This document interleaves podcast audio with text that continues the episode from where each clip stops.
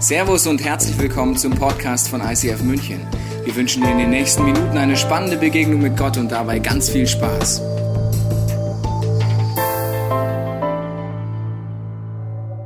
Die Leute nannten mich, egal ob Bus, Zug, Schule, Zombiegesicht, Aussätziger, Junge aus der Hölle. Es waren unterschiedliche äh, Zuordnungen, die ich bekommen habe. Und jede hat wehgetan. Du wirst dir vielleicht denken, von was redet der? Hat vielleicht komische Frisur, lange Haare, aber von was redet der Typ da? Die Krankheit, die ich hatte, die 20 Jahre, hieß Neurodermitis. Das ist eine Hautkrankheit, ähm, kommt anscheinend sehr, sehr oft vor, auch bei Kindern ganz stark ausgeprägt. Und bei mir war es halt so, dass ich einen der schlimmsten Fälle im deutschsprachigen Raum war. Gibt es da kein Ranking, aber die Ärzte waren immer erschrocken, wenn sie mich gesehen haben. Kann man sich vorstellen, als hätte man ganzen Körper Eiterwunden, Krusten und eingetrocknetes Blut und Risse, so dick wie Bierdeckel. Und das zu haben, diese Krankheit, war 20 Jahre Horror ohne Hoffnung.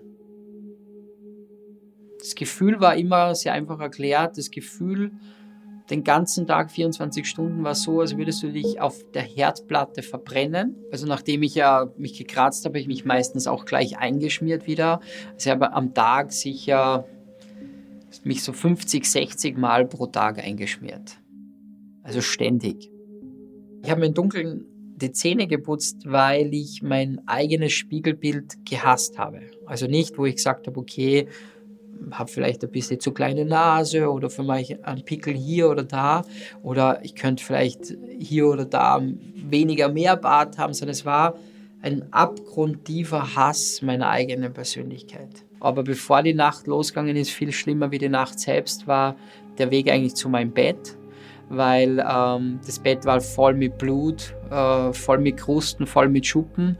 Und wenn man so viel Blut verliert jede Nacht und so viel Krusten verliert, dann gibt man es auch irgendwann einmal auf, jeden Tag das Bett zu überziehen. Und dann hat es ganz lange gedauert, bis ich überhaupt einschlafen habe können, eben weil ich vier, fünf Stunden nur gekratzt, mich selbst geschlagen habe. Therapiemäßig habe ich ähm, vieles ausprobiert vieles, was nicht funktioniert hat. Also schulmedizinisch natürlich alles, was dazugehört, von Cortisonbehandlungen bis äh, sämtliche Sachen an Medizinen, das das Immunsystem auch stärkt, etc. etc. Ich hatte über 900 Allergien. Ein kleines Beispiel, ich habe zwei Jahre nur Haferflocken mit Wasser gegessen. Also wenn ich heute in Hotels bin, bin ja viel unterwegs, dann möchte ich keine Haferflocken mehr sehen. Dann habe ich natürlich im esoterischen Bereich alles ausprobiert, sprich von Dunkelkammer und sich Selbstfindungsprozessen bis hin zu Schamanismus, alles ausprobiert in dem Bereich. Es gibt fast nichts, was ich nicht gemacht habe, aber eines weiß ich, dass das die ganzen Dinge nur etwas gelindert haben, aber nicht geheilt. Diese 20 Jahre Leid, es war immer wieder ein neues Planen. Wie könnte ich sozusagen eine neue Therapie ausprobieren, die mir hilft. Was könnte mir helfen? Es hat wieder Hoffnungsfunken gegeben, immer wieder, wie immer wieder Tiefschläge. Und es war immer ein Stückchen klettern und ein Stückchen zurückfallen. Ich habe immer für mich im Kopf gehabt, dass der, der Tod nicht wirklich schlimmer sein kann als das Leben, das ich führe. Der Versuch, mich zweimal umzubringen, war immer mit Schlaftabletten. Zweimal mit einer Überdosis Schlaftabletten. Und beim ersten Mal habe ich ich weiß nicht mehr genau, vier oder fünf Schlaftabletten gegessen und runtergeschluckt und habe dann ziemlich lang geschlafen, aber bin wieder aufgewacht und habe gedacht, okay, du musst das verdoppeln und habe dann acht oder neun Schlaftabletten genommen und bin aber wieder aufgewacht. Und da habe ich auch wieder eine, eine Lernerfahrung gemacht, dass ich mir damals, obwohl ich ja eh schon gewusst habe, ich kriege nichts auf die Reihe, also wirklich nichts, keinen Schulabschluss, keine Freundin, keine Ausbildung, äh, kein normales Leben, da habe ich mich dann gefühlt wie der größte Versager. Warum? Weil ich es nicht mal geschafft habe, mich selber zu töten. Jede Jobsuche, das war so, wenn man den Heiligen Gral sucht. Also das war bewerben, bewerben, nochmal bewerben. Der Job, den ich dann bekommen habe, war aufgrund dessen, dass mein Chef eine coole Socke war, der war einfach sehr sozial denkend und es war eine große Gärtnerei. Die Gärtenlehre war ein toller Beruf, man ist draußen, man ist in der Sonne, man ist in der Natur. Aber meine Krankheit machte mir dann wieder einen Strich durch die Rechnung, indem einfach in meine ganzen Fleischwunden, die ich hatte, dieser Erdstaub einwirkte und ich dann eine Blutvergiftung ausfasste und gleich direkt von der Gärtnerei ins Krankenhaus eingeliefert worden bin. Also meine Zukunftsaussicht war von meinem Krankenbett zum Fenster. Das war's. Meine Zukunftsaussicht war nur, ob ich die morgige Therapie überhaupt überstehe. Meine Zukunftsaussicht war, ich wünsche mir, dass ich mich morgen ein bisschen besser fühle vielleicht. Das war das Einzige. Jobmäßig habe ich an dieser Stelle eigentlich aufgegeben. Der Entschluss dann, meinen dritten Selbstmordversuch zu starten, war an einem Sommertag. Es war kurz vor meinem 18. Geburtstag wo mein Vater das Krankenhaus besuchte und mit dem Chefarzt sprach. Und mein Vater kam zurück mit Tränen in den Augen und er hat nur zu mir gesagt, das Einzige, was du tun kannst, Alex, ist zu glauben, zu vertrauen und nicht aufzugeben.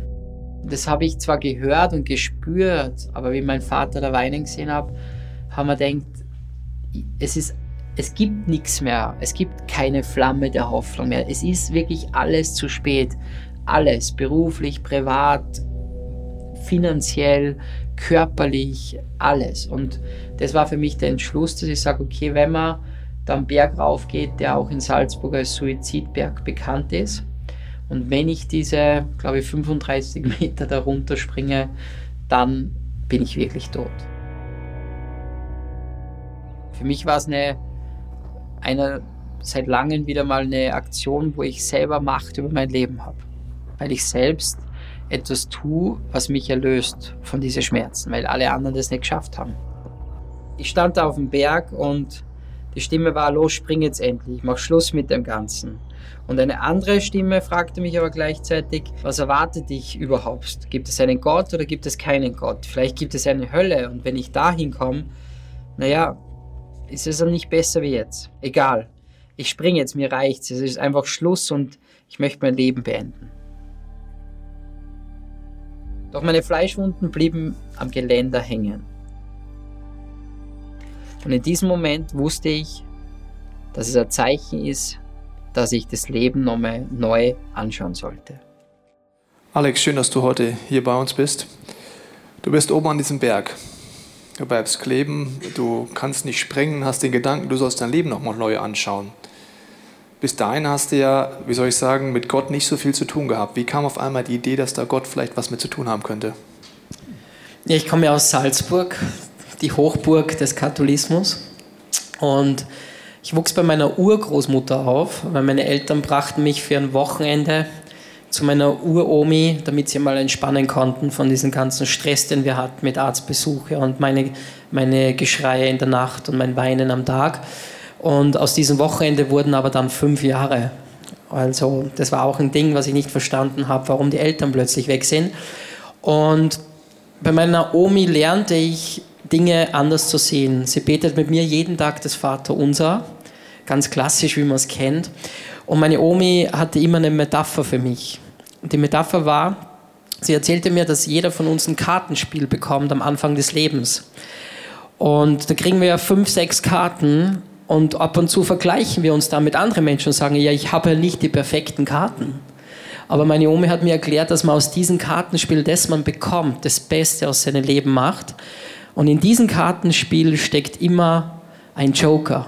Und dieser Joker ist Glaube, Hoffnung und das Gottvertrauen. Und meine Omi erklärte mir, dass ich diese Karte suchen sollte in meinem Leben. Und das Zweite, was meine Omi mir lernte, ist, sie wechselte immer die Perspektive und gab mir das Gefühl, dass ich gut bin. Dass nichts Schlimmes an mir ist. Und wenn Kinder mich ausgelacht haben, bespuckt haben am Spielplatz und mit Steinen nach mir geworfen, dann hat meine Omi mich angesehen, umarmt und gesagt, Xandl, das dürft ihr bitte nicht sagen, nur Alex und Alexander. Xandl, die sind nur neidisch, weil du so schöne Zähne und Augen hast. Also deine Oma hat da sowas in dich reingelegt und jetzt bist du da eigentlich hoffnungslos. Wie, was hast du denn über Gott gedacht im Leid? Also wie hast du dich da gefühlt? Natürlich, wenn man wenn man, wenn man so leidet, stellt man sich immer eine Frage. Egal, ob man Sehnsucht nach dem richtigen Partner hat, äh, Schulden am Konto oder wie ich 20 Jahre Fleischwunden, stellt man sich die eine Frage, warum ausgerechnet ich?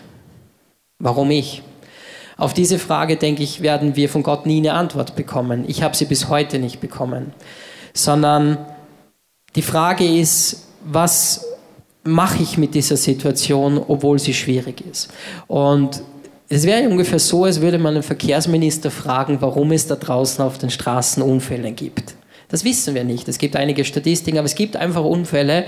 Die Dinge passieren, wie sie passieren und die passieren bei jedem unterschiedlichen, unterschiedlichen Nuancen und Intensitäten. Aber was mache ich aus dieser Situation und das Vertrauen zu haben, dass eines Tages die Situation wunderbar wird, das war immer so mein Bestreben. Aber Gott habe ich natürlich nicht verstanden, weil in meiner Kinderbibel ist gestanden, dass Gott uns alle liebt und dass er ein Gott ist, der riesige Wunder tut. Und dann habe ich mir gefragt, ich habe nichts gestohlen, keinen getötet oder sonstiges, was die zehn Gebote sagen. Warum dann ich? Du hast mir auch mal gesagt, das war so ein Gedanke, so, dass Gott sich eigentlich fast bei dir entschuldigen müsste, so als Gefühl, oder? So, weil du das, dieses Leid ja, erleben musstest. Also ich habe innerlich einmal, ich habe mir einmal in der Nacht habe ich mich in Rage geschlagen, weil ich nur mal voller Blut und Eitergeschwüre war und es waren enorme Schmerzen. Und da sagte ich ganz laut in meinem in meinen ähm, Jugendbettchen, wenn du einmal runterkommst auf die Erde, wenn ich dich mal treffen sollte, dann, dann werde ich so wütend sein, dass ich wirklich ja, dir die Meinung sage und du musst dich bei mir entschuldigen. Und ja, ja. traurig, aber war so. Ja. Kann, glaube ich, jeder nachvollziehen, der Leid durchmacht, dass man so Gefühle hat. Jetzt kommt so ein Hoffnungsschimmer in dich rein, auf dem Berg da oben in Salzburg. Und du hast dich mit Gott auseinandergesetzt. Was, wie ist das dann weitergelaufen? Ja, ich bin dann runter, habe eben mich mit meinen Fleischwunden vom Geländer gelöst, bin dann runter, etwas demütig, so Mischung aus Feigling äh, und Neustart, spürte in meinem Herzen, dass es irgendwie Hoffnung gibt. Weiß nicht, wie die Zukunft wird, vielleicht ein Leben lang mit dieser Krankheit, aber irgendwie wird das Leben gut. Und darf ich das jetzt so sagen? Ich habe sogar geglaubt, das Leben wird saugeil. Du bist im ICF, da darfst du das sagen. Also ist in Ordnung. Wird ein Der Pastor hat schon schlimmere Dinge auf der Bühne gesagt. Okay, gut, na dann ja. kann ich ausholen. Ja. und dann ging ich runter und ähm, mein Arzt brachte mich dann auf die Sterbestation. Und auf der Sterbestation war eine, eine Dame, die war 28 Jahre und hatte nur mehr zwei Monate zum Leben. Und sie sah mich an und sagte, du wolltest dich selbst umbringen. Und da war ich dann im Boden versunken vor lauter Peinlichkeit, weil ich wusste, die hat nur mehr zwei Monate. Und diese Dame ähm, zog einen Zollstock, Zollstock heraus und fragte mich, wie lange Männer leben, so statistisch. Also für alle Männerinnen 78 ist die Statistik, die Frauen wären 85. Ja, Frauen nicken schon, jawohl. und äh, sie fragte mich das und ich hatte keine Ahnung und sie, sie erzählte mir dann eben die Statistik und dann klappte sie diesen Zollstab auf und sagte, du bist jetzt 18 Jahre, Alex. Und dann klappte sie von diesem Zollstab, von diesen 75 Lebensjahre, klappte sie 80, äh 18 weg und sagte zu mir, Alex, das ist der Teil, den du schon verbraucht hast und das ist der Teil, der noch auf dich zukommt. Und ich weiß, es gibt so Sprüche auf Instagram, live your life, live the moment. Ja, das, das sounds so good. Aber am Ende des Tages, wenn wir das nicht mit Leben füllen, den Tag zu nützen und wirklich das Leben zu genießen, dann hat das keine Relevanz. Und diese, diese junge Dame, ich hatte Tränen in die Augen und ich schwor mir, den Tag zu nützen. Denn eines muss ich hier sagen, wenn wir heute am Abend schlafen gehen, dieser Tag kommt in unserem Leben nicht mehr wieder. Und ich finde es traurig, wenn Menschen da draußen Sätze in der Wirtschaft, bin ja viel unterwegs, sagen, bin froh, wenn dieser Tag heute vorbei ist.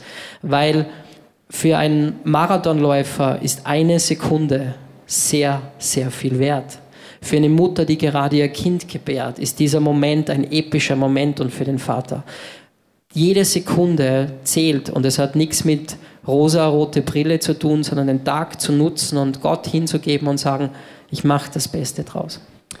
Es fängt ja oft so an, dass man so eine ähnliche wie Stimme hört, wie du es gesagt hast, die so Hoffnung gibt. Dann begegnet man Menschen, die Gott benutzt.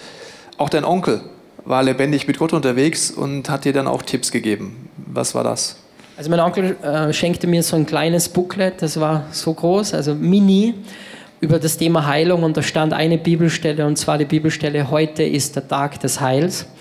ich fühlte mich nicht heil. Ja? Ich fühlte mich ähm, verarscht, ausgenützt, nicht verstanden und vieles mehr. Schmerzen hoch drei, fünf Bakimet, 500 jeden Tag.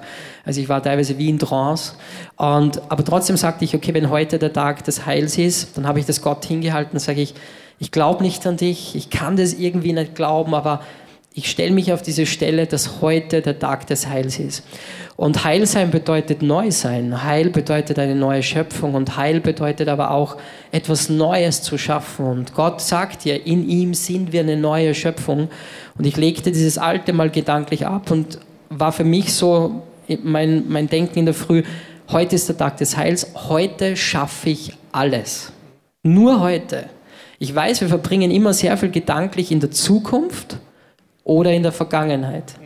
Die Vergangenheit wäre bei mir gewesen, nicht zu vergeben und darüber nachzudenken, wie viel Lästereien ich über mich ergehen habe wie viel Schmerz. Und die Zukunft wäre zu sagen, wie kann ein Mensch, der so aussieht, jemals einen Job bekommen oder überhaupt normal leben.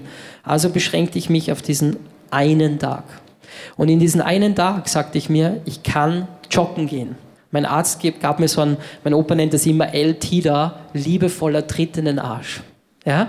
Mein Arzt gab mir diesen liebevollen Kick und sagte, Alex, du kannst doch zum Laufen gehen, wie alle anderen Jugendlichen. Ich sage, das geht nicht, es tut alles so weh. Und an diesem Tag sagte ich, an diesem Tag, heute schaffe ich es. Morgen weiß ich nicht, aber heute.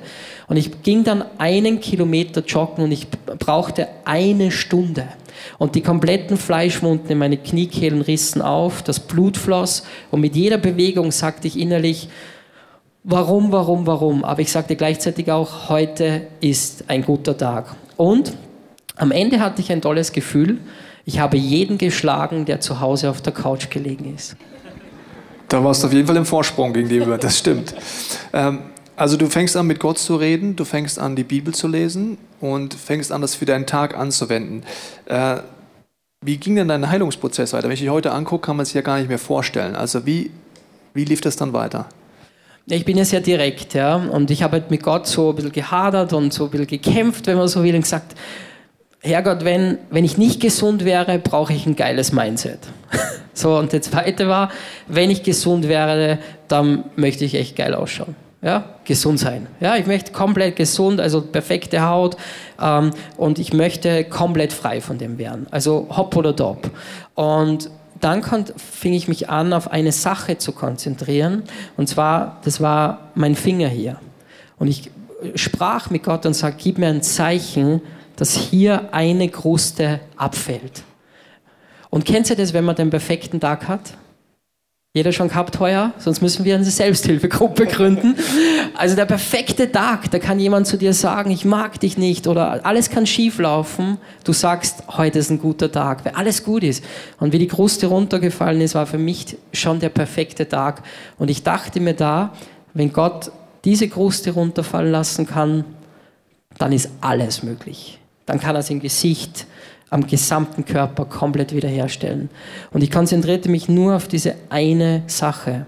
Und es ist auch wichtig, dass wir uns nicht auf das Ganze konzentrieren und auf die Zukunft, sondern heute ist der Tag, diese eine Sache, die Gott gut macht. Also ein Hoffnungs, ganz kleiner Hoffnungszeichen, auch äußerlich. Äh, wie war denn der Heilungsprozess dann für dich? Also es war ja, hat länger gedauert, bis deine Haut so aussieht wie heute. Was hat Gott denn innerlich in dir gemacht in diesem Prozess? Also innerlich hat mir Gott zwei Dinge gesagt, loslassen und dich selber lieb haben. Also man sagt immer, man soll andere verzeihen, aber ich musste mir auch lernen, mir selber zu verzeihen. Ich bin natürlich ehrlich, dass wenn man so eine Krankheit hat, hat das auch Vorteile. Ich bekam spezielles Essen, vorgefertigt, spezielle Klamotten. Ich durfte weltweit umherchatten in Kliniken, in gewisse Therapieaufenthalte über mich ergehen lassen. Meine Schwester war in Kroatien, ich war in 40 Ländern. Hatte den Vorteil, wenn ich wo nicht hingehen wollte, sagte ich einfach, nee, mir geht's so richtig schlecht. Dann sagte meine Mutter, geht's dir so richtig schlecht? Da setzt man noch eines drauf und dann sagt man, ja, so richtig schlecht. Und dann fragte meine Mutter, magst du zu Hause bleiben? Und ich so, ja, Mama. und somit war der Vorteil, ich konnte zu Hause bleiben, meine Schwester musste dann mitfallen zur Familienfeier, neun Stunden Kuchen essen und die Omis zwicken einen dann, hallo, hallo. Und, und das war dann natürlich oft so ein Vorteil. In der Schule war der Vorteil, schlechte Note Meine Antwort, nichts geschlafen in der Nacht. Lernstörung. Es hat Vorteile. Und Gott fordert mich raus zu sagen, vergib dir selber auch für diese Sünde, dass du eigentlich dich auf die Krankheit hinausgeredet hast. Und Gott wollte von mir, dass ich mich bewege. Er wollte, dass ich in Bewegung komme. Und Bewegung ist wichtig, weil es bedeutet, einfach zu sagen, man muss was tun, dass was entsteht. Und bei mir war die Bewegung, dass ich erst bei mir vergebe, die erste, dann andere Leute vergebe, alle meine Mitschüler, die mich bespuckt haben. Das Mädchen in der Diskothek, wo ich gestanden bin wie so ein Schluck Wasser. Meine Freunde waren alles fesche Kerlchen, ja, alle Mädels rund um denen. Aber dieses eine Mädchen, das zu mir gesagt hat, du bist so hässlich, du dürftest gar nicht leben. Zu der bin ich gegangen im Ort, habe gesagt, ich möchte vergeben. Und ich bin frei von dem. Also ich habe vergeben gelernt. Und ich habe dann gelernt, dass Gott zu mir gesagt hat, und wir können ja mal den Nachbarn hier anschauen, Gott sagt, ich kenne deine Haare am Kopf. Ja, schaut meinen Nachbarn an und fragt, wie viele Haare habe ich hier im Kopf. Ja? Also das wird schon schwierig oder dein besten Freund. Oh, jetzt da lacht er. also das ist der beste Freund und so. Also das ist der Punkt, ja, dass Gott uns so sehr liebt von Anbeginn der Zeit hat er uns wirklich geliebt.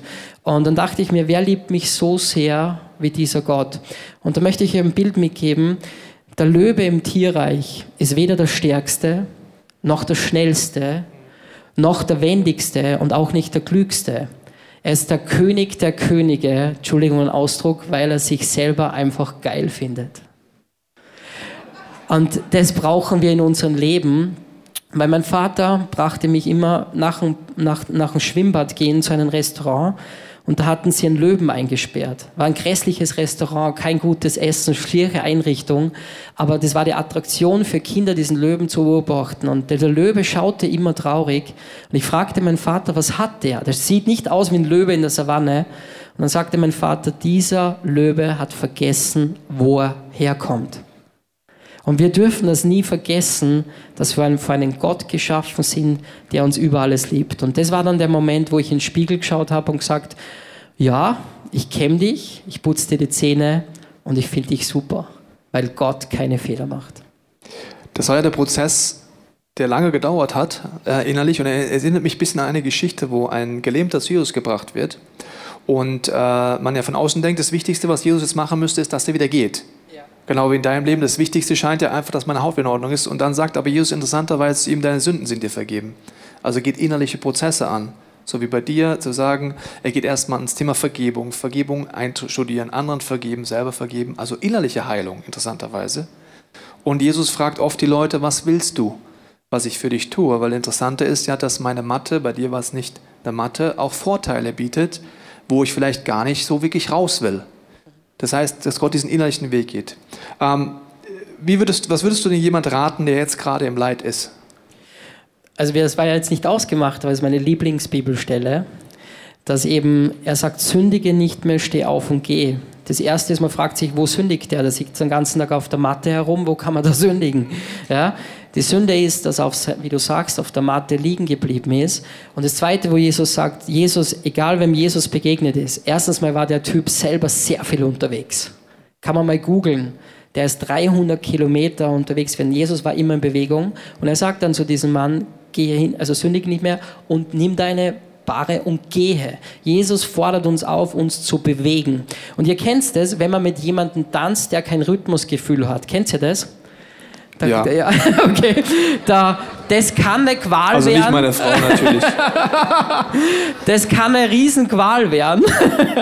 Das heißt, Jesus fordert uns auf, in diesem Rhythmus zu bleiben. Und das könnte ich auch als Tipp geben, wenn ich das darf in Rhythmus zu bleiben, war, dass ich jeden Tag um 6 Uhr früh aufgestanden bin. Da haben manche schon Probleme ohne Krankheit. Ja?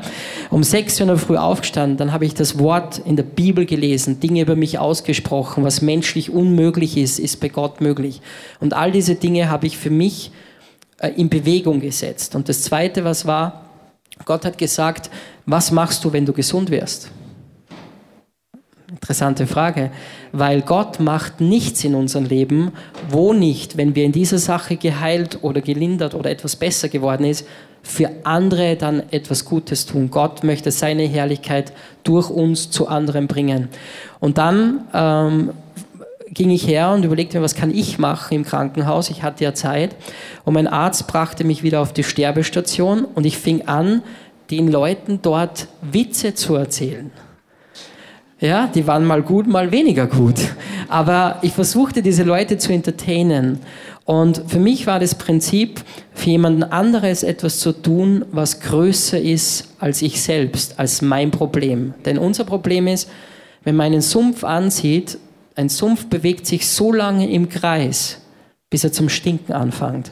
Und ich als Alexander habe im wahrsten Sinne des Wortes zum Stinken angefangen. Vom eigenen Selbstmitleid habe ich mich gedreht um mich selber. Und durch die Aufgabe, anderen zu dienen, bin ich dann ein Fluss geworden. Bei einem Fluss, bei uns in Salzkammergut, kannst du aus jedem Fluss trinken. Ich lade euch alle ein im Sommer. Kommt vorbei. Kann man immer trinken, weil ein Fluss ist immer in Bewegung. Das Wasser ist rein. Und Bewegung brauchen wir. Wir müssen in Bewegung bleiben. Wir müssen andere bewegen, damit etwas bewegt wird. Und genau in dieser Phase für andere etwas zu tun, schaffte mir dann diesen Blickwinkel, mich nicht nur auf mich zu konzentrieren, sondern auf andere. Und so fielen die Krusten dann Tag von Tag immer mehr von meinem Körper ab. Und jeden Tag, wenn es mir schlechter gegangen ist, hat Gott gesagt, lass los. Und es ist so wichtig, loszulassen wollen wir das wirklich loshaben, loszulassen. Es gibt ein Beispiel, mein letztes Beispiel. Man weiß, wenn man im Amazonas eine Anaconda fängt mit zehn Leuten, ist das Fangen gar nicht so das Problem. Das Problem ist das Loslassen. Beim Loslassen kommt die Anaconda und dreht sich um einen Menschen und bricht ihm alle Knochen. Das Loslassen ist schwierig.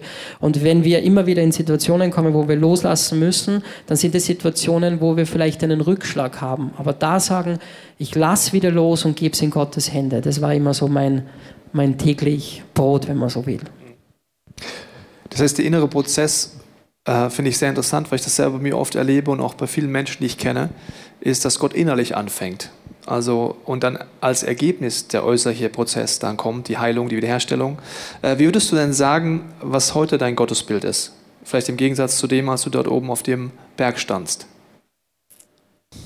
Also, ich glaube, wenn ich alles rückspule, dass natürlich in die Situationen, wo ich war, keinen Schulabschluss, keine Arbeit, kein normales Aussehen, keine sozialen Kontakte, all das hatte ich nie das Bild, dass es einmal wirklich ein geiles Leben wird. Aber ich glaube, mein Bild heute von Gott ist folgendes, dass Gott nie zu spät kommt und uns alles, was uns gestohlen wird in unserem Leben, Finanzen, eine Partnerschaft, die nicht kommt, vielleicht eine Krankheit, die wir nicht wissen, warum es bei mir war, dass er dies alles zurückzahlt. Weil schlussendlich sitzt heute jemand vor euch, der sich über 100 Mal beworben hat, und das ist mein Bild von Gott, und von über die 100 Bewerbungen, wo ich mich beworben habe, sind 70 Prozent der 500 größten Unternehmen in Europa heute meine Kunden. Wenn ich schaue, dass ich keine Frau abbekommen habe und immer mit mir gehadert habe, warum haben meine Freunde und Freundin, ich nicht, ich werde nie eine Frau kennenlernen, dann kann ich heute sagen, Gott hat mir eine wunderhübsche Frau geschenkt. Wenn mein Krankenhausattest mir sagt, dass durch viele Cortison, die vielen Spritzen, die vielen Schmerztabletten ich heute zeugungsunfähig bin und ich trotzdem wunderbare Kinder habe, dann hat alles Gott zurückbezahlt. Wenn jemand, der keine drei Sätze herausgebracht hat, wenn er nur gefragt worden ist, wie er heißt, heute vor euch sitzen kann und hier halbwegs klare Sätze. Als Österreich ist das auch schon ein Wunder, dass, dass man uns versteht. Äh, in Bayern geht das noch. Die Bayern okay, in verstehen Bayern euch noch, noch. In gut, Berlin ja. wird es schwierig. Ja. Äh, aber wenn, wenn heute jemand vor euch sitzen kann, der klare Sätze rausbringt und hier sitzt und kein Stückchen nervös ist und Angst hat, was ihr jetzt über mich denkt, weil ich weiß, dass Gott herunterschaut und mich liebt. Wenn alles passieren kann, dann kann alles möglich sein. Und nochmal, ist mein Bild von Gott. Was bei Menschen unmöglich ist, ist bei Gott möglich.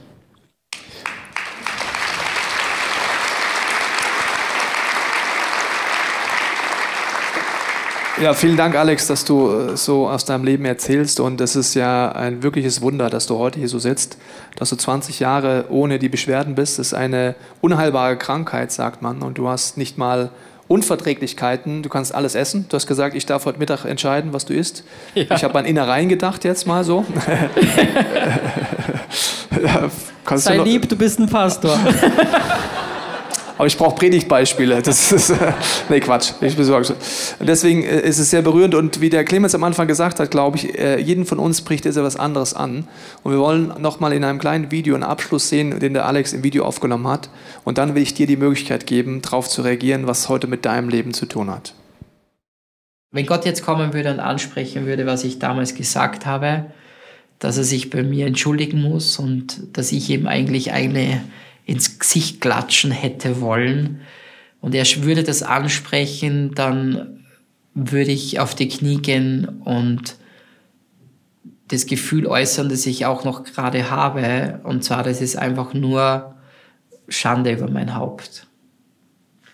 Dass ich über jemanden schimpf, an den ich nicht mehr glaube. Dass ich jemandem die Schuld gebe, der mich ähm, über alles liebt. Was ich heute mache, ich glaube, ich bin glücklicher Familienvater, ich bin Unternehmer aus Leidenschaft und durch meine Vergangenheit kann ich andere Menschen, glaube ich, Mut machen. Also ich möchte jeden Einzelnen, der heute da sitzt, sagen, der in einer schwierigen Situation steckt, sei es finanziell, partnerschaftlich, beruflich und wie bei mir vielleicht auch gesundheitlich, dass, dass unser Blickwinkel sehr eingeschränkt ist in Krisen und Gottes Blickwinkel so viel größer ist. Wie wenn du mit dem Flugzeug über die Wolken durchstartest. Dein Blickwinkel am Flughafen ist sehr gering, der Blickwinkel auf 12.000 Meter Höhe ist sehr breit.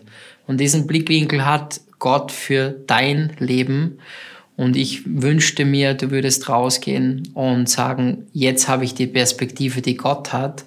Denn dann wird aus einem unmöglich doch am Ende des Tages ein möglich. Und es ist für mich ein Privileg, die Visitenkarte Gottes zu sein, dass es einen Gott gibt, der heute noch Wunder tut.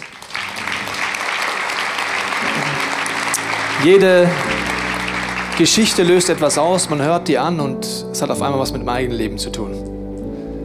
Weil man etwas erinnert wird, weil man etwas denken muss, was man selber erlebt oder was um einen herum jemand erlebt. Und ich möchte dir die Möglichkeit geben, heute darauf zu reagieren. Vielleicht gehst du gerade selber durch Leid, vielleicht gehen Menschen in deiner Umgebung durch Leid. Vielleicht geht es so dir wie dem Alex vor über 20 Jahren, wo er gesagt hat, ich kenne Gott eigentlich nicht wirklich. Ich habe mal von meiner Oma davon gehört oder irgendwas ist da da, aber ich habe keine Beziehung zu ihm. Ich weiß nicht, was es bei dir ist. Aber ich glaube, dass heute so ein Tag ist, zu Beginn der Adventszeit, wo du entweder zu Hause am Bildschirm oder hier in diesem Raum die Gott die Möglichkeit geben kannst, zu dir zu reden, die Perspektive zu wechseln, den Flugmodus anzuschalten im positiven Sinne, nämlich aus der Perspektive Gottes Dinge anzuschauen. Und ich möchte dir Folgendes noch sagen, bevor ich dir die Chance gebe, in deinem Herzen zu reagieren. Und zwar sind, hat der Alex davon erzählt, dass er eine Liebesbeziehung mit Gott hat und dass Gott ihn liebt und ihm begegnet. Und das ist für mich dieses Herz, das ist ein Symbol dafür, dass Gott Liebe ist. Und das ist für mich auch der Sinn des Lebens. Wenn ich die Bibel aufschlage, ist der Sinn des Lebens, Gott zu lieben, meinen Nächsten und mich selber zu lieben. Und jeden Tag, wenn ich abends ins Bett gehe, weiß ich, ein weiterer Tag, wo ich dieses Ziel nicht erreicht habe. Ich schaffe das nicht mehr bei den engsten Menschen, die ich am meisten liebe, immer aus Liebe zu handeln. Das würde bedeuten, Gott zu lieben heißt nicht gegen ihn zu rebellieren, seine Gebote zu halten. Mein Nächsten zu lieben heißt in meinen Gedanken, Worten und Taten aus Liebe rauszuhandeln. Mich selber zu lieben würde bedeuten, nichts zu tun, was mich zerstört. Und wir alle tun Dinge, wo wir wissen, die tun uns nicht gut und trotzdem tun wir sie. Das heißt, wir lieben uns selber nicht genug. Und das nennt die Bibel Sünde, Zielverfehlung. Das ist das zweite Zeichen. In der sind wir drin. Du hast die Geschichte vom Alex gehört, wie Jesus ihm begegnet und eigentlich den Weg der Vergebung innerlich anfängt, ihm die Identität zuspricht, alles, wo er nicht selber aus Liebe gehandelt hat, zu sich, zu anderen oder zu Gott. Und deswegen ist Jesus ans Kreuz gegangen für uns. An Weihnachten feiern wir, dass Jesus auf diese Erde kam. An Ostern feiern wir aber, dass er für uns am Kreuz gestorben ist. Für all das, wo wir nicht aus Liebe handeln, wo andere sich äh, verschuldigt haben an uns und nicht aus Liebe handeln, wo wir vergeben lernen dürfen, selber Vergebung erleben dürfen oder wo wir uns selber nicht lieben. Und das ist die Hoffnung, der Anker. Beim Alex war es oben auf diesem Berg, wo einfach nur ein Hoffnungsschimmer reinkam. Und ich glaube, wenn ich heute Gott zu öffnen, ist zum ersten Mal ganz neu, will er mit dieser Hoffnung kommen. Ich weiß nicht, was für dich bedeutet, aber ich möchte dir die Möglichkeit geben, jetzt einen Moment der Stille zu nehmen. Es ist ein Moment, wo Gott in deinem Herzen dir zeigen kann, was diese Botschaft heute für dich bedeutet. Wenn du magst, schließ mit mir die Augen. Es ist ein persönlicher Moment zwischen dir und Gott. Und ich bete jetzt, Vater, dass du zu jedem redest. Zu Hause, am Bildschirm, heute hier in der Kirche. Ich binde jede Macht der Finsternis, jede Täuschung, jede Lüge über deinem Leben und segne dich mit dem Heiligen Geist. Ich bete, dass du in der Stille uns jetzt ein Gedanken, ein Gefühl, etwas gibst, was heute diese Botschaft für uns ganz persönlich bedeutet.